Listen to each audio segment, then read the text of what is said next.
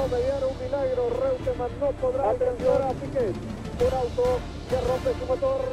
Atención, un auto que rompe su motor. Es Piquet, es Piquet. Se queda tercero Carlos Alberto Reutemann. El argentino. Ovación al público. Argentino. Fernando corre el muro. Ha ganado muchas posiciones. Fernando ha pasado a Grosjean.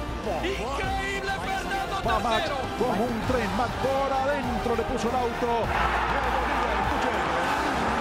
Ha terminado el gran premio para Allen Yo no he sido de la un corredor espectacular, siempre corrí dentro de mis posibilidades. A veces uno tiene que hacer lo que uno es capaz de hacer. Mas tudo isso que eu consegui foi através de dedicação, perseverança e muito desejo de atingir os meus De objetivos. 10 años que yo corrí en Europa murieron 30 pilotos. ¿sí?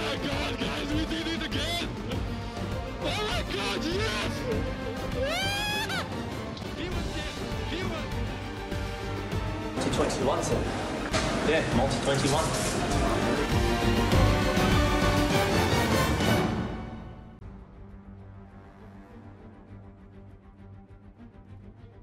Bienvenidos y hola a todos de nuevo. Este es un nuevo podcast de Multi 21 en donde vamos a hacer un breve análisis porque la verdad que no hay mucho que, decir, pero hay, hay, sigue habiendo.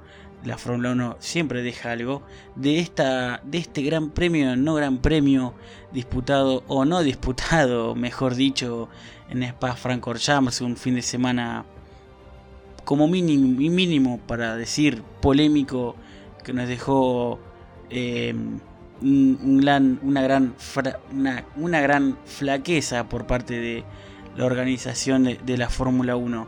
Pero antes quiero presentarle, como siempre, a mi compañero y amigo Franco Sebastiano. ¿Cómo estás, Franquito?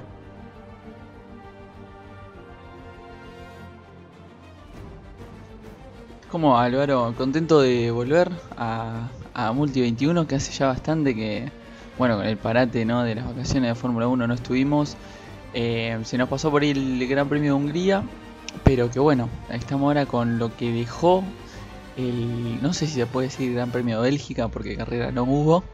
Eh, pero bueno, vamos sí, vamos a estar analizando un poco las medidas y en un campeonato que parece ser dentro de los últimos años de los más polémicos, pero por ahí no polémicos lo que por ahí nos conviene a nosotros los espectadores en la pista, sino en las oficinas, en los escritorios, que el único perjudicado siempre es el público, los aficionados, y bueno, eso ya no está bueno y ya son reiteradas eh, ocasiones que pasan y bueno, hay que comentar y, creo que criticar varios aspectos. Emperando todo en Europa eh, se ve que la pandemia no está, está teniendo menores, menores, menores incidencias y hubo público en Spa Francorchamps.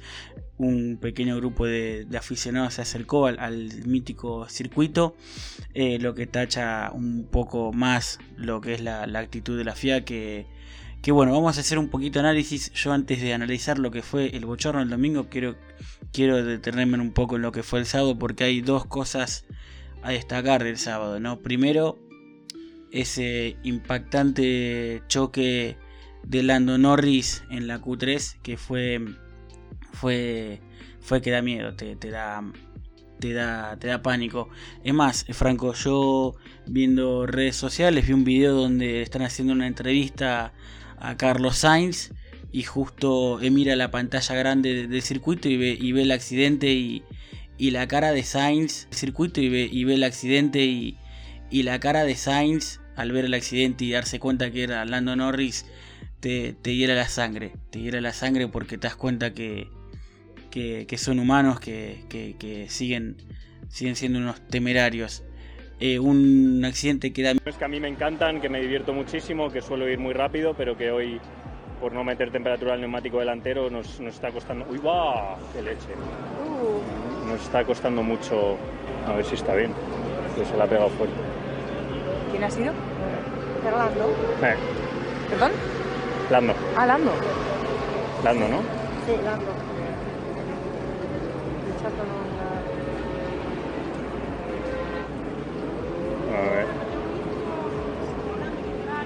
Wow, el coche. O Rush, ¿no? Sí. De nuevo.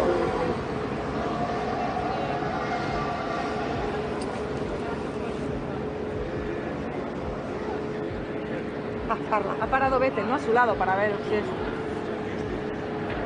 Está hablando, vale.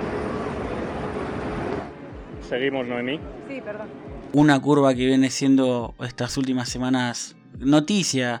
eh, primero con el accidente de Jack Aiken en, las 24 horas de Spa, el accidente de Norris, el accidente de la W Series, de la Fórmula 3 y tanto que se está poniendo en tela de juicio ¿no? la, lo, atrasadi, lo atrasada en tema de seguridad que estaría quedando esa, esa mítica curva y subida de Orush y Raillon.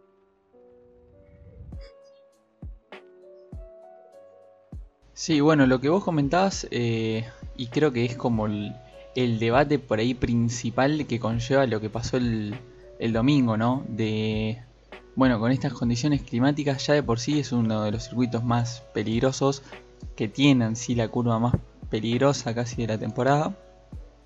Donde, si mal no recuerdo, el último fallecido dentro de lo que era un, algo organizado por la FIA fue en, esa curva, en este, en este mm, circuito. Eh, y bueno, el debate también de lo que se armaba de, de que ahora estos no son pilotos, he llegado a leer eh, ese tipo de críticas que creo que no son las críticas constructivas que uno busca, porque en primer lugar está la vida, para mí, eh, y creo que tendría que ser así. Por otro lado, es verdad que hoy en día son los autos muy seguros, pero igualmente sigue dando miedo este, lo que pasó por ahí con Norris. eh, y siempre que hay algún accidente, eh, se, te, pasa algo por la, cabeza, por el cuerpo. Eh, pero creo que por ahí eso también es uno de los debates importantes que por ahí podemos llegar a tener.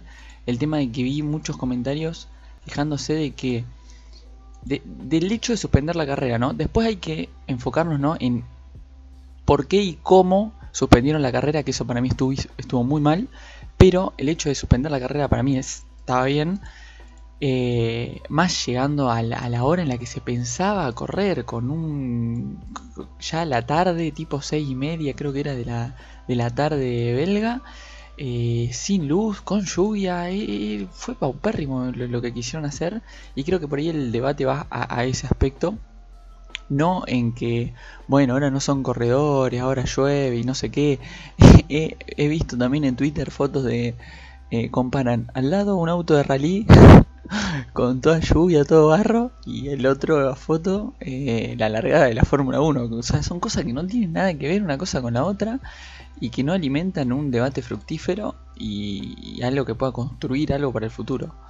No, sí, claro, totalmente. Eh, a ver, yo, yo con el tema, yo con la opinión de, de la gente, decir, no son más pilotos, que antes, eh, an- antes tenían, tenían más huevo, por así decirlo, tenían más coraje, más garra. Eh, yo creo que simplemente se cierra la discusión diciendo, no, que los tiempos de antes, donde los pilotos tenían más coraje, eh, moría un piloto por, por año. Es la realidad, o sea, desde el 50 o más mínimo un promedio de un piloto por año moría normalmente en cada década se morían 10 pilotos en Fórmula 1 hasta los 80 era un promedio que manejaba la categoría. Entonces yo creo que sí eh, por ahí se han, dado un montón de materias de seguridades que al purista no, no, no, no les gustan eh, pero yo creo que y no, no creo que lo hace, lo hace de, de- un tipo mala leche que quiera ver sangre o, ver morir un piloto. Yo creo que uno no. Son, son personas, a ver. eh, y esto yo, yo, lo quiero hablar porque es lo que justo estábamos hablando con Franco antes. A mí me da miedo que puede, que puede llegar a pasar con Orush y Rey León porque es, es- son dos curvas que son míticas en la Fórmula 1. Eh, quedó, quedó el antecedente del 94 en donde le hicieron chicana por la muerte de Senna y Ratzenberger que no gustó para nada y duró un solo año. Yo creo que hay que buscar distintas soluciones. Eh, yo escucho especialistas ¿no? que dicen, o por ahí pe- pe- periodistas más avanzados y más especializados en el tema, que dicen, el problema es muy sencillo. Eh, vos pones una cama eléctrica, el piloto va a levantar porque si sale de la pista va a quedar ahí. Eh, entonces el piloto puede orar un poco más, más despacio, pero va a ser más seguro para el piloto. Lo cierto es que el accidente de la W Series y de la Fórmula 3 se ve que simplemente están pasadísimos, no llegaron a frenar y que haya más espacio y solo, solo pavimento, asfalto, se ve que simplemente están pasadísimos, no llegaron a frenar y que haya más espacio y solo, solo pavimento, asfalto, le da más impulso al accidente. Te puede pasar el caso de Checo Pérez que salvó el auto por esa escapatoria, salvó de seguir y no solo del choque, sino de, seguir, pudo seguir, pero yo creo que, que se está yendo mucho a un lado por lo que escucho ¿no? de gente experta, mucho un lado que no es la solución a, eso. Un, claro ejemplo está de, de, de Ricard, ¿no? hizo esas grandes escapatorias. Pero bueno, otro gran ejemplo es Mugello. Mugello, el año 2020, cuando corrió la Fórmula 1, fue una carnicería que no fue inseguro. No fue inseguro, porque fue una carnicería porque vos te ibas de la pista y pisabas el pasto. Entonces vos no podías arriesgar de más, porque te ibas, te ibas de pista y ibas a perder tiempo. Entonces uno me, uno me decía, no, pero viene más despacio, la curva va a, perder, eh, va, a perder, no van a hablar a 300, van a hablar a 260, 280. Pero van a seguir doblando y van a seguir subiendo a fondo, siendo los verdaderos veteranos, perdón, los verdaderos temerarios sin, sin arriesgar de más su vida. Yo creo que es por ahí el, el intento de, de dejar que el piloto pueda seguir corriendo. Se llevó a un extremo bastante más inseguro que el, que el decir, bueno, te fuiste, te fuiste de, pista y penalizaste, tuviste que quedarte encajado en, la cama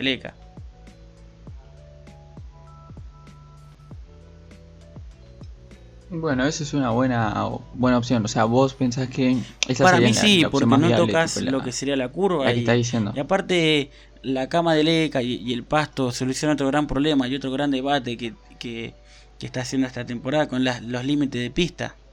Si el límite de pista es, es una cameleca o césped o los mismos mm, muros de Monte Carlo, el piloto va a ver más despacio y no va a césped o los mismos muros de Monte Carlo, el piloto va más despacio y no va a tener tanto, no va a ser tan complicado decir, bueno, sale la pista, total no pierdo tanto y además hasta puedo ganar segundos.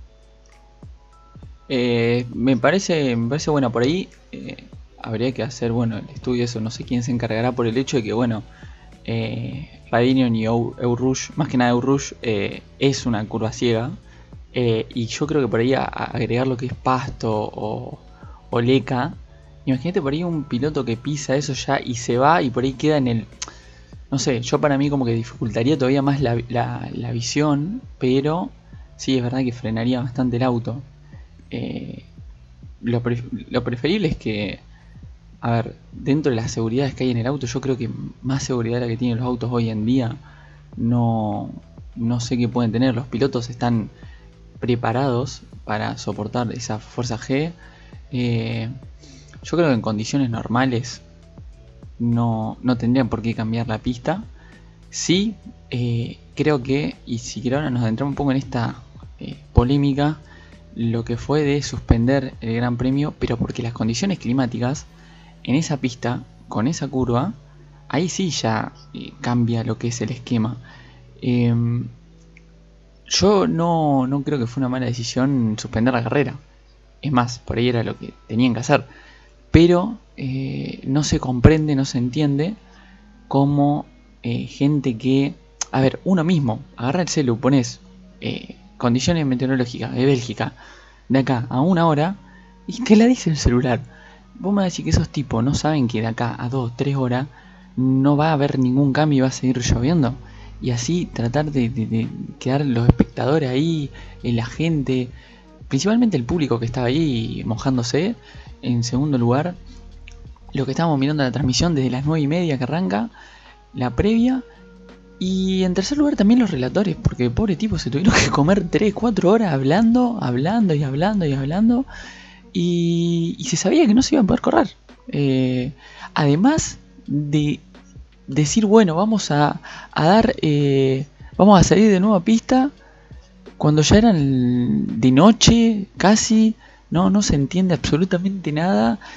Eh, ya venimos también de muchísimas este, quejas a los directivos por las sanciones a los pilotos. Yo creo que no sé qué esperan para hacer un cambio. Eh, no sé si por ahí conviene hacerlo ahora que ya está todo arrancado o empezar todo de cero el próximo año que va a cambiar muchísimo todo. Pero tiene que pasar algo, tiene que irse alguien de ahí. para mí. Yo con respecto al tema de la carrera coincido mucho en que la carrera no estuvo para correrse, es la realidad. Eh, y lo dijo el mismo, el mismo Sainz, yo no veía de acá a 5 metros, no veía. O sea, más allá de una cuestión de... no, no, es simplemente eh, que no haya agarre. De hecho, sí, Landon, Norris en,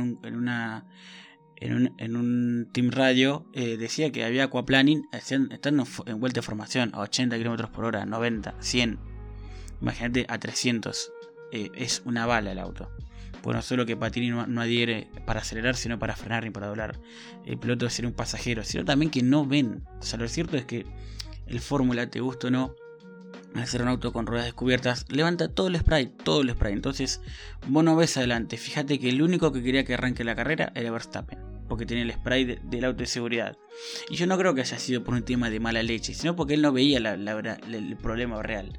Él estaba adelante y, no se da cuenta que atrás, y, no se da cuenta que atrás Hamilton no, no lo veía él. Entonces, yo creo que no se tuvo que haber corrido la carrera. Está bien en el sentido de que no se tuvo que haber corrido. Yo creo que, y acá no es por apoyar a la decisión de la Fórmula 1, pero yo creo que acá la categoría se puso en la espada contra la pared porque era la, opción más sensata, era suspender el Gran Premio.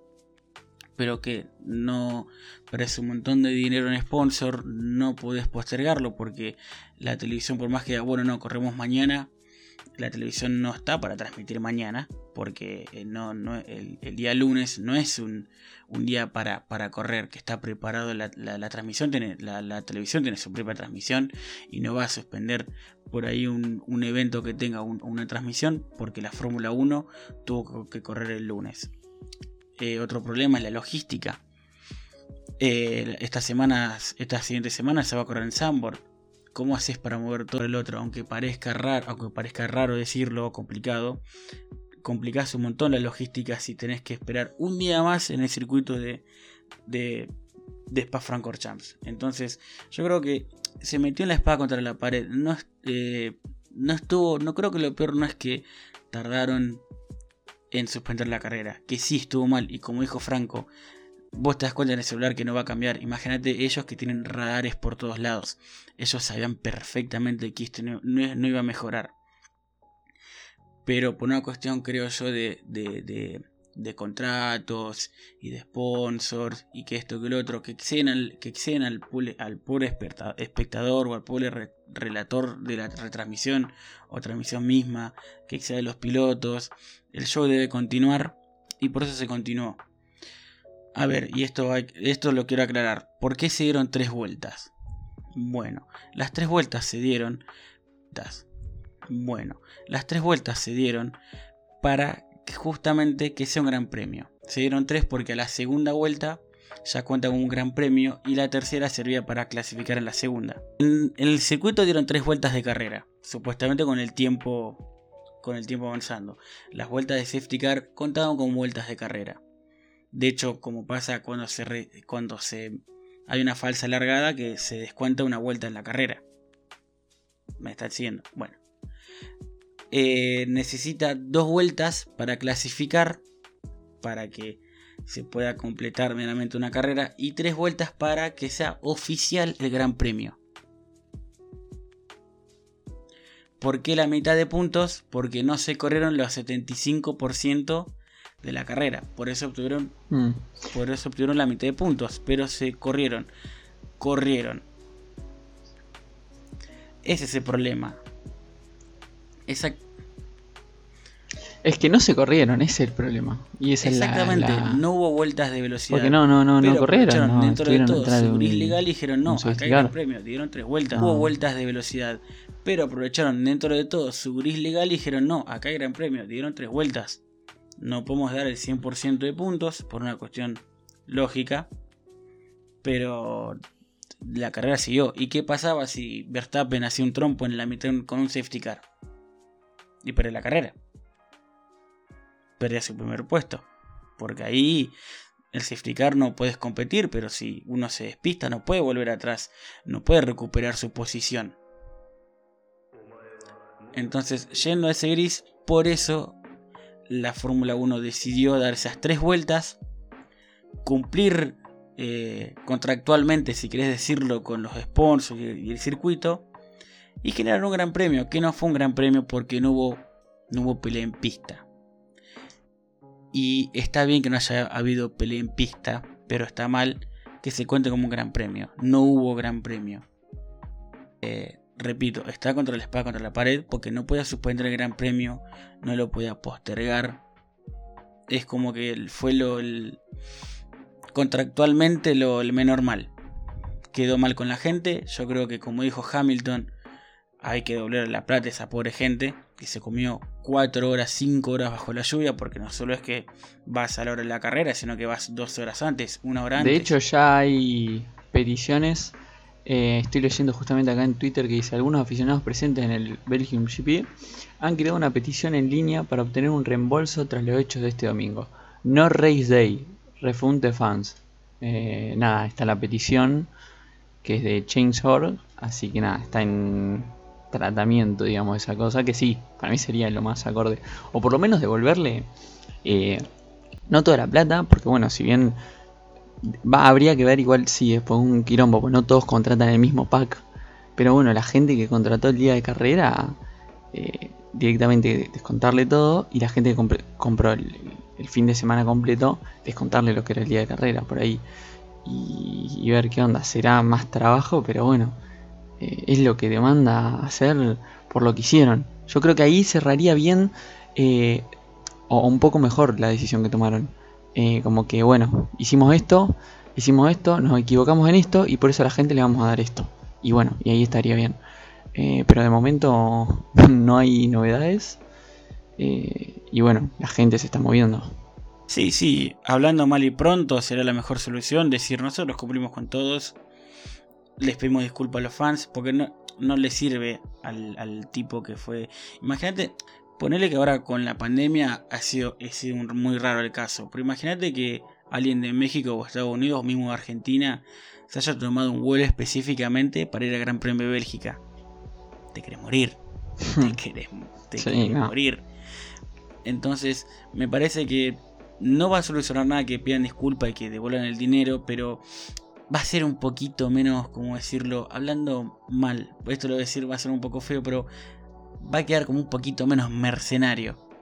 Porque quedaron bien con el que la pone, con el que pone el, dinero, cumplieron con todo el mundo, menos con la gente que es el que verdaderamente eh, mantiene este deporte. Porque el fanático Hamilton no sería nada sin, una fanaticada, lo mismo Verstappen, mantiene este deporte porque el fanático Hamilton no sería nada sin, una fanaticada, lo mismo Verstappen, lo mismo los equipos.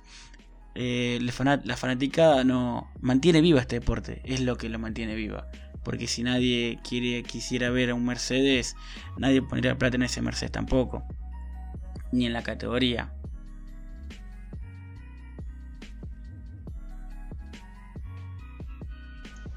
Ahora, Ahora, perdón que te interrumpa, Loro. Eh, algo para destacar dentro de lo que es eh, la carrera. Bueno, el fin de la clasificación para destacar Russell, yo creo que por ahí Russell, si no es el, piloto del auto de seguridad, eh, el fin de semana es de Russell. pero alguien que también, o mejor dicho, la gente que se tendría que llevar por ahí un premio es los mecánicos de Red Bull.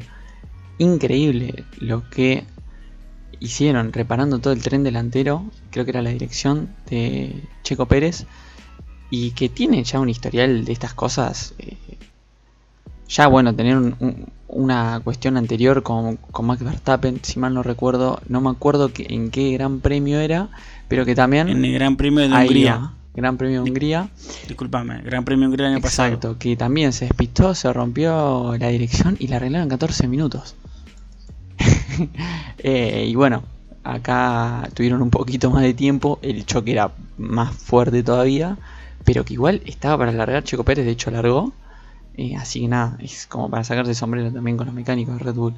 Sí, ahí yo me voy a detener primero en el análisis de Russell, que la verdad que lo de Russell el sábado fue alucinante.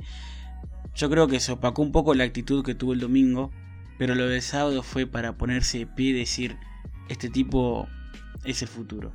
Es el verdadero futuro de la categoría. Porque Verstappen es realidad. Es futuro, pero es realidad.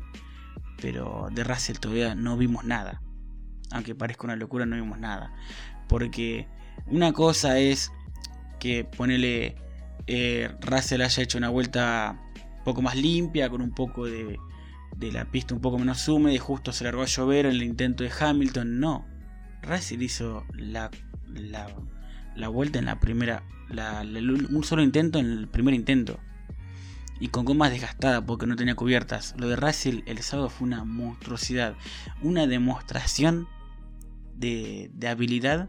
La vuelta en la primera. un solo intento en el primer intento y con gomas desgastadas porque no tenía cubiertas. Lo de Russell el sábado fue una monstruosidad, una demostración de, habilidad para correr en lluvia y meter un, Si primero estamos diciendo que bueno, Russell que mete Williams en Q2, magnífico cuando lo metió en Q3, meterlo en la segunda posición y perder la pole por poquísimo es una monstruosidad del piloto británico. Y es lo que pasa cuando llueve, se demuestran ciertas cuestiones que van eh, externo a lo que es el auto, externo a la mecánica y que justamente se centra en la habilidad.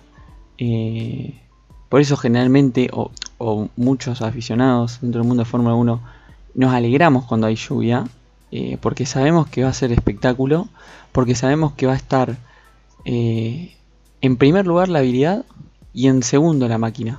En condiciones normales, lamentablemente, es un deporte que se, se, juega, por así decirlo, con, lo mecánico y justamente tener una herramienta superior eh, te va a dar un margen de, de, mejora, ¿no?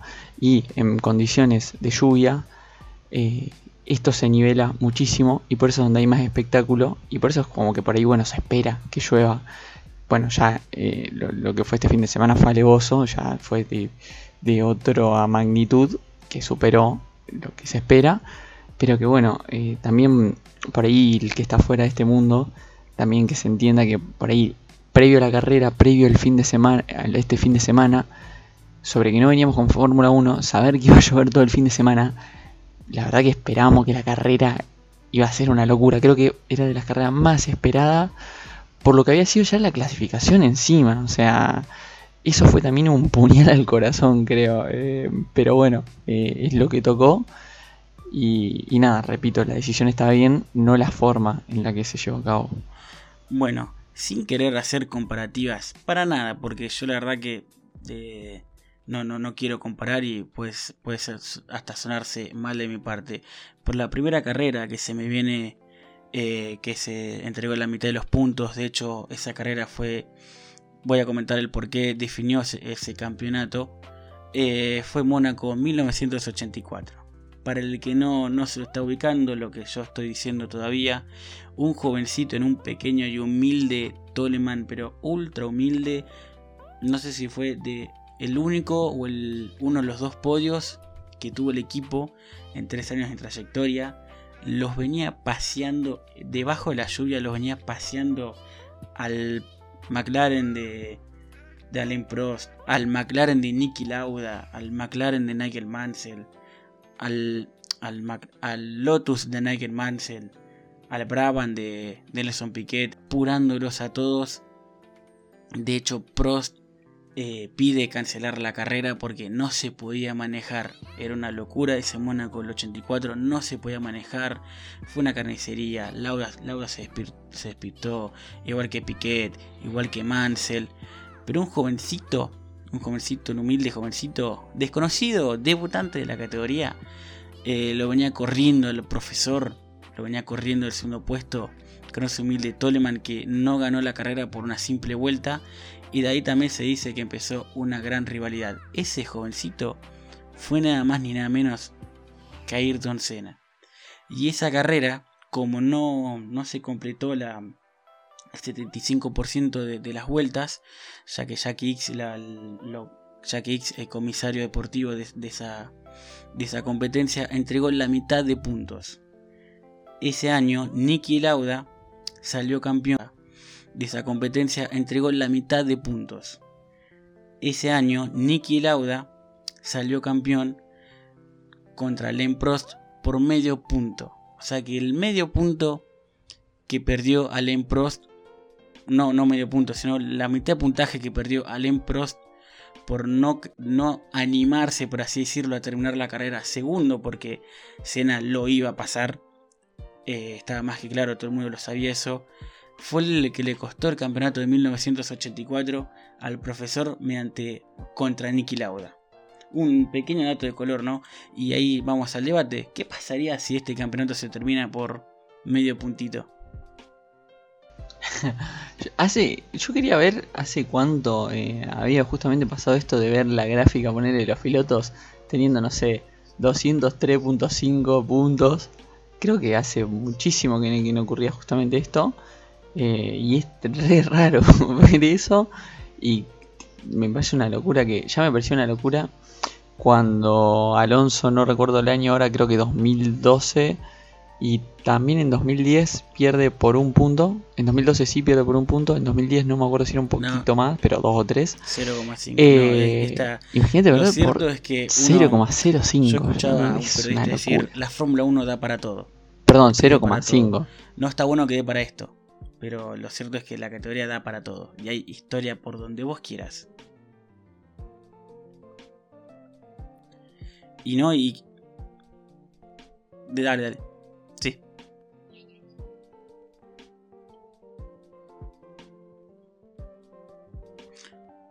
Y otra cosa para, aclarar mejor, en 2012 eran 3 puntos de diferencia. Bueno, es un poquito más holgado.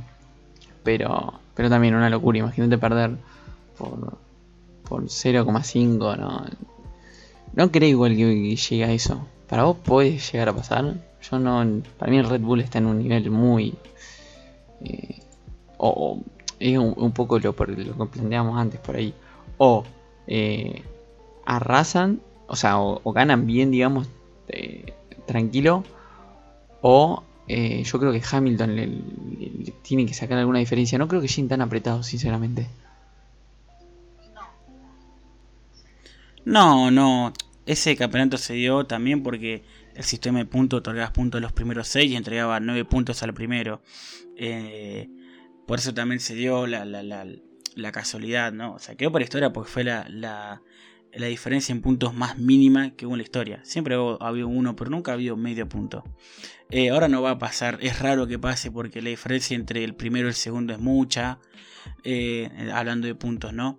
Y se entregan muchos puntos, entonces es un poco difícil, ¿no? Pero qué lindo sería y, qué polémico, ¿no? Porque también pondría contra la espada y la pared a, una decisión que en ese momento no fue, no fue mala, fue fue bien que se cancele el, Gran Premio, pero acá fue alevoso porque quisieron hacerlo por hacerlo. Porque hubo un alevoso porque quisieron hacerlo por hacerlo. Porque hubo una obligación de alguien, de que vamos a decirlo mal, el que pone la tarasca, que dijo, acá se tiene que cumplir Gran Premio, yo quiero Gran Premio Bélgica. Entonces hicieron este papelón. Sí, este lo contractual, cumplieron con los papeles, con el escritorio y con lo que la plata manda. Claro, exactamente, exactamente. Fue, pero, pero, perdón que te interrumpa. Eh, tuvieron la mirada de, eh, bueno, la vida de los pilotos también eh, es importante, por suerte. Porque creo que hubiese sido peor que, que en definitiva lo hubiesen largado cuando salían ya en, la última vez. Ahí yo hubiese sido una locura. O sea, hubiésemos estado re contentos porque iba a ser un re espectáculo. Pero no, ahí yo creo que ahí se pero se tenían que echar uno por uno. No, mira, yo creo que acá vamos a, diferenciarnos un poco. Eh, yo, si en ese momento se llega a alargar la carrera, me parecía una. un poco menor, pero sigue siendo una falta de respeto, porque las condiciones están igual o peor. Entonces, me dio como que. ¿Qué pasa? ¿Te estás apurando para alargar, para cumplir? Entonces, me parece que a mí, sinceramente, en mi humilde opinión, me hubiese molestado más. Porque eh, no, no, no cumplían los requisitos. Entonces, eh, no, me, no, me, gustó lo que pasó, no me hubiese gustado tampoco, muchísimo menos, que pongan la, la, vida de, los pilotos. De, los pilotos, eh, porque hay vidas en juego, más allá de que esto es un deporte de riesgo y los riesgos están, pero no puedes jugar con la vida de alguien así porque sí. No, sí, obvio, igual tranqui que yo decía eso, de que, o sea, por el, por el hecho de que nos ponemos contentos de que, bueno, uy, bueno, se iba a largar con, con la lluvia, con todo, pero que lo que destaco es que justamente no largaron la carrera, o sea, eso que, que quede claro por ahí. Eh, que nos iba a poner contentos porque estuvimos 3 horas, 4 horas esperando ahí, pero que por suerte eh, se rescataron, por así decirlo, en alguna de las medidas y dijeron, no, no, no, no, se puede claro, correr. claro. Dentro de todo lo insensato, te entendí mal, discúlpame Franco. Dentro de todo lo sensato hicieron este papelón, pero la vida de ningún piloto se, se corrió riesgo. Igual el que, el que me animó y yo me reía mucho eran eran los mecánicos, ese fulito que se armó entre entre los entre dos entre ah, creo que era Mick Schumacher y un mecánico de Haas y Sebastian Vettel y un mecánico de, Aston Martin. Medio como que la, la misma gente de circuito, los, los, comisarios que estaban que están en la pista y la, la gente del equipo intentó animar un poquito lo que eran las aguas e entretenernos un poco con, con pequeñas cosas, la Macarena en, en Alpine.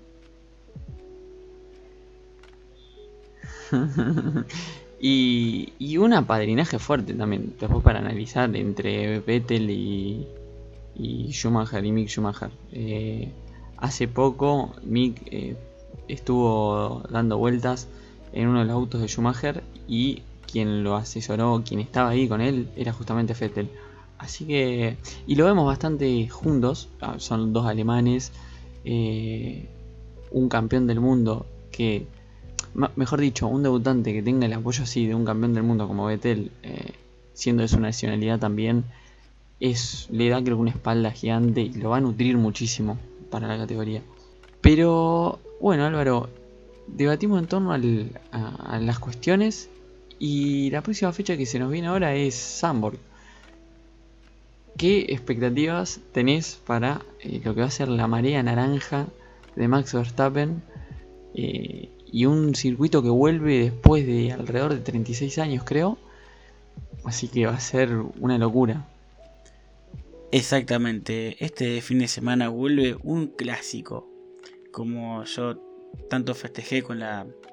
No con la vuelta porque Mugello fue la primera vez que, que hospedé un Gran Premio Fórmula 1, ¿no? Pero con, con el Istanbul Park, con Hockenheim, eh, vuelve un clásico de clásicos. Eh, tantos tantos recuerdos que no viví, pero me contaron o, intenté, intenté investigar un circuito tan, tan mítico y tan, tan querido por la fanaticada, esa ola naranja que se, naranja que se viene, que la primera vez desde que está en la categoría Max Verstappen corre verdaderamente local, si en Bélgica se vio un poquito esos spoilers, esos adelantos de la marea naranja por una cercanía entre Países Bajos y, y Bélgica, pero se viene un circuito ratonero es un circuito que en el papel es muy difícil, pero yo creo que esos, yo a mí sinceramente esos circuitos eh, como podéis son un poquito Mónaco, el mismo Mugello, son circuitos o Imola, son circuitos que uno disfruta ver ver girar un Fórmula 1 más allá del espectáculo. Creo que lo, lo, lindo va a ser todas las curvas peraltadas y la, la subida y bajada que tiene, que es hermoso eso ese curvón eh, cuando salís a la, a la recta, lo que va a hacer con los autos que van a estar básicamente de, costado, porque es un curvón creo que de los más pronunciados que hay. Sí, sí, un curvón peraltado muy dificilísimo y, habrá que ver cómo se adaptan los, pilotos, ¿no? También volviendo al, al, clásico debate, ¿no? Sobre la salida de pista, ¿no? Porque ya ahora no hay tantas escapatorias. Entonces volveremos a ver un poco de eso que vimos en, circuitos como Mugello, como el mismo Imola, que no perdonan un error. Así que bueno, expectativas muchas. Y el clima, ¿cómo va a estar? A ver. Yo hasta lo que vi iba a estar soleado el domingo. Como diciendo, mucha gente, vi muchos tweets de gente diciendo, tranquilo gente que acá no va a llover. Sí, es verdad. Tenemos sol para Sandboard. Ah, ojo. Ojo, ojo, ojo, ojo. Hay sol.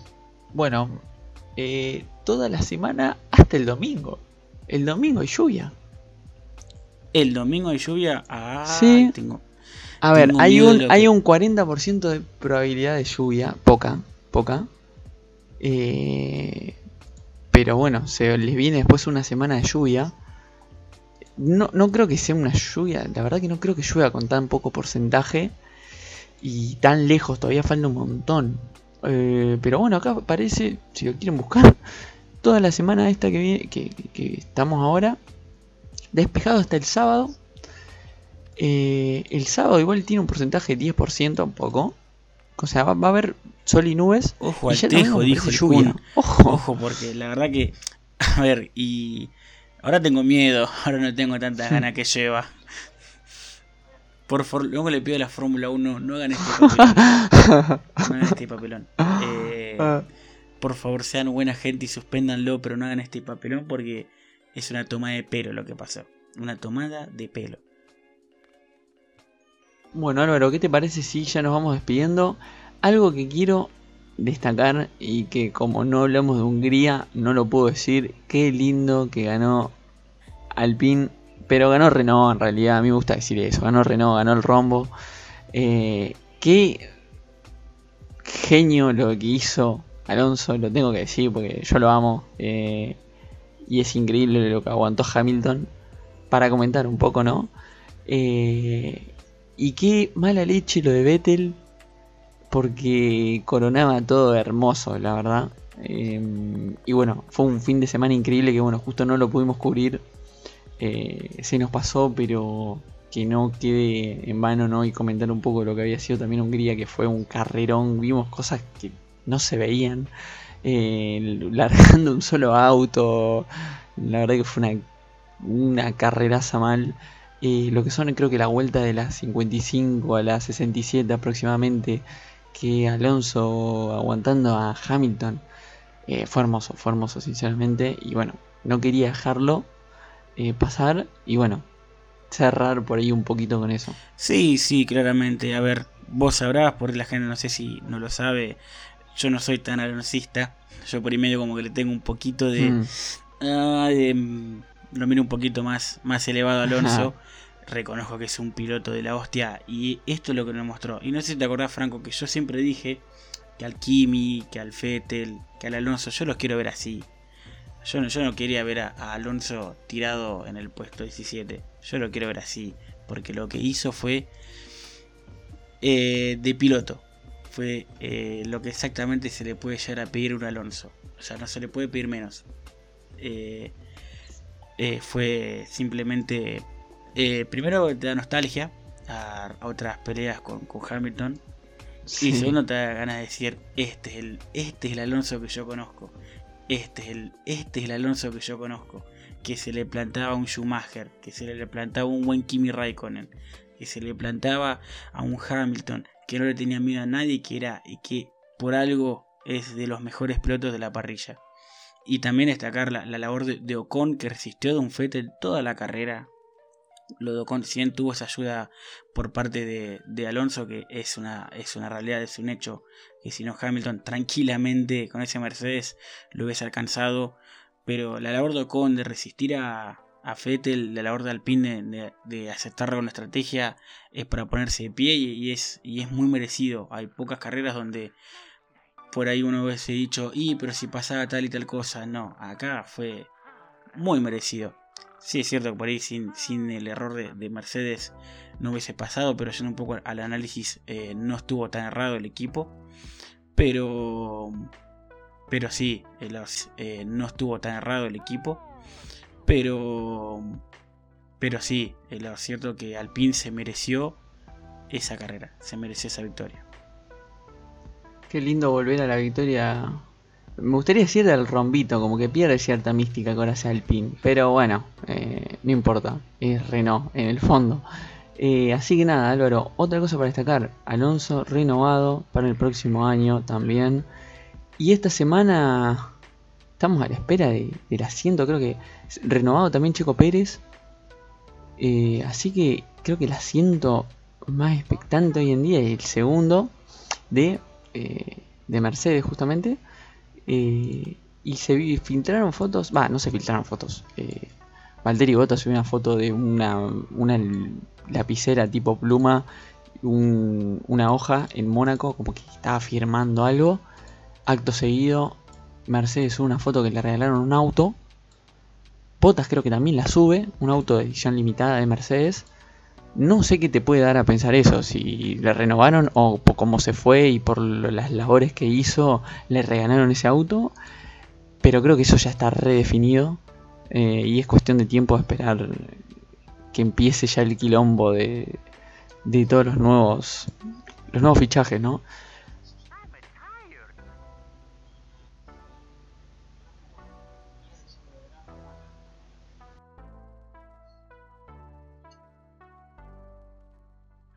Eh, sí, yo creo, es una muy buena análisis que, haces. Y yo, tomando un poco, ¿no? De, vamos a tomarlo como que eh, es, un hecho lo que decís vos, que muy factiblemente eh, Bottas sea compañero de equipo de Hamilton. Hay que hablar también de Russell. Primero que sería ultra injusto para el piloto, para los fanáticos, que tu campeón no es Bottas, vos, eh, vos estás, estarías cambiando eh, tu lazarillo, tu, segundo piloto, por alguien que puede pelear al campeón. Porque yo no creo que Russell, primero con, la, buena actuación que tuvo en Shakir y segundo con este fin de semana, vos te pensás que Russell va a decir, no, está bien, yo voy a ser el segundo piloto de Lewis Hamilton.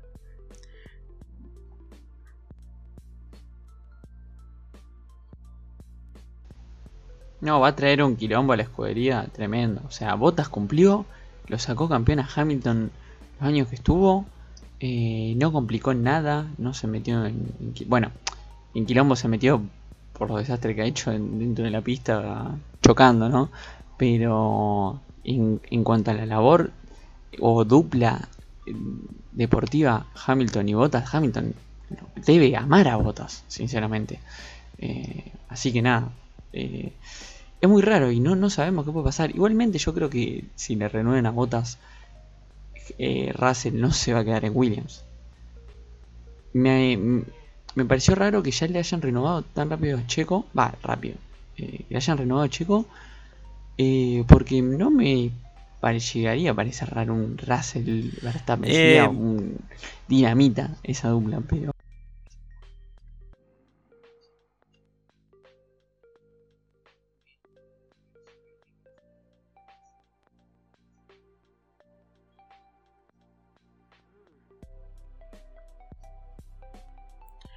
Yo, yo creo con la renovación de Checo, yo creo que eh, es lógica, porque hicieron una apuesta grande. Porque Checo antes de, antes de firmar contrato con Red Bull no tenía nada que ver.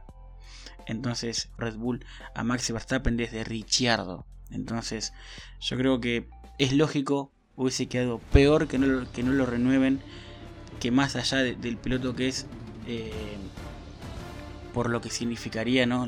Por lo que significó apostar a Checo y decir perdimos. Sería un golpe de marketing. No sé, no sé si decirlo solo de marketing, pero un golpe terrible, una derrota terrible. Eh, pero también yo creo que Checo eh, se está adaptando todavía a Red Bull. Yo creo que por lo que estamos viendo, un piloto irregular, no malo, irregular. Yo creo que Todavía está un poquito un problema con el feeling de ese Red Bull, un auto completamente en estilo de conducción de otra categoría, porque es un auto único, es un, auto de la mano de Newey, entonces es un auto único en la categoría, una forma de conducción único, es un, auto de la mano de Newey, entonces es un auto único en la categoría, eh, una forma de conducción única y, con un, setup marcado para un piloto específico que es el piloto Max Verstappen. A ver, ¿qué pasaría si Max va a un McLaren o a un Ferrari? Se eh, les costaría adaptarse, no bajarse un auto tan particular y, y subirse a otro, andaría rápido en las primeras carreras. También hay que pensar un poquito en eso. Obvio, obvio, más con los años que tiene Max ya en, ese asiento. Pero bueno, eh, esta última parte se nos alargó bastante. ¿Qué te parece si ahora sí ya cerramos? Y bueno, nos vemos ya la próxima semana con lo que deje. Esperemos un carrerón. Con lluvia o no, pero que se pueda correr y privilegiando obviamente la vida de los pilotos.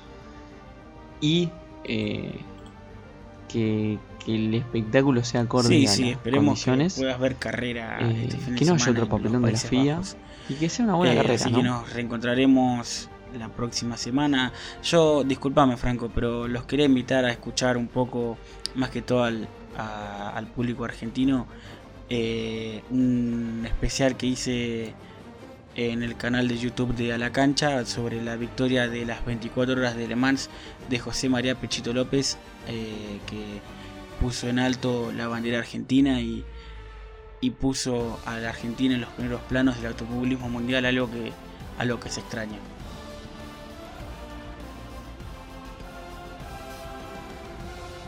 para destacar eso también de Pechito, lástima que, bueno, acá justo hablamos de lo que es la Fórmula 1, pero sí, también para destacar. Así que bueno, gente, ya saben, si quieren tener otra cosa más automovilismo, igual este podcast también lo van a escuchar dentro de lo que es a la cancha, eh, programa deportivo en general. Eh, así que nada, gente, nos vemos la próxima semana. Un saludo a todos, un saludo, para saludo, vos, Álvaro, Franco, muy y grande. nos estamos viendo.